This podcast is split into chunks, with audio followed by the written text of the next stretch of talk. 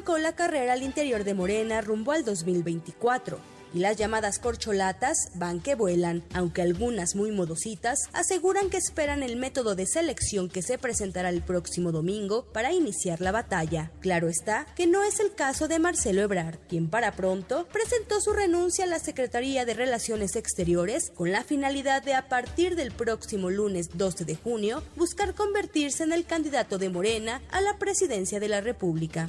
Me entusiasma participar en este gran movimiento moreno me entusiasma y me enorgullezco ser parte de la cuarta transformación y también me entusiasma actuar con congruencia respecto a lo que hemos propuesto. Por eso me separo del cargo. Sonrían compañeras, compañeros. Todo va a estar bien.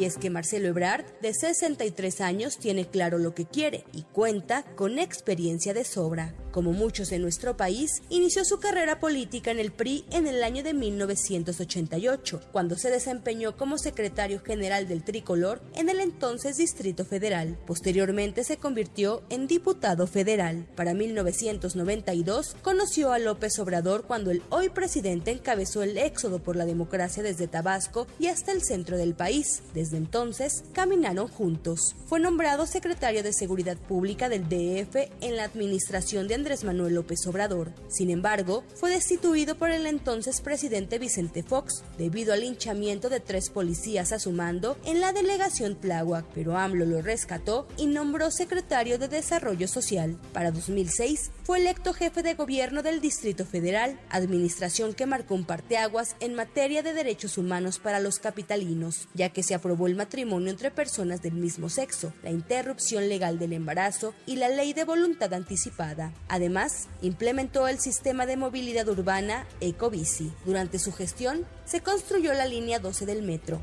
la misma que colapsó el 3 de mayo del 2021, lo que cobró la vida de 27 personas. Tenemos el obra al pueblo de la Ciudad de México. Una obra completa, terminada, con la tecnología más avanzada del mundo. Estamos muy orgullosas y orgullosos tras culminar su gobierno, Ebrard Casaubon fue casi candidato presidencial abanderado por el PRD. Sin embargo, perdió la encuesta y terminó declinando a favor de López Obrador, por lo que posteriormente se exilió en París, Francia, y regresó a nuestro país en 2017 cuando se dejó ver junto a líderes de Morena. Un año después, fue nombrado jefe de la diplomacia mexicana. A lo largo de su gestión como canciller, Marcelo Ebrard ha sabido sortear las crisis comerciales y migratorias entre México y Estados Unidos Además, su actuación en la pandemia para negociar las vacunas contra la COVID-19 y distintos asuntos exteriores con países de América Latina y el mundo le han dado el impulso para convertirse en todo un presidenciable.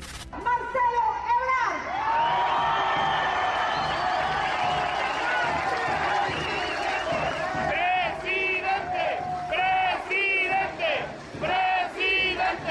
la primera emisión de MBS Noticias, Diana Alcaraz.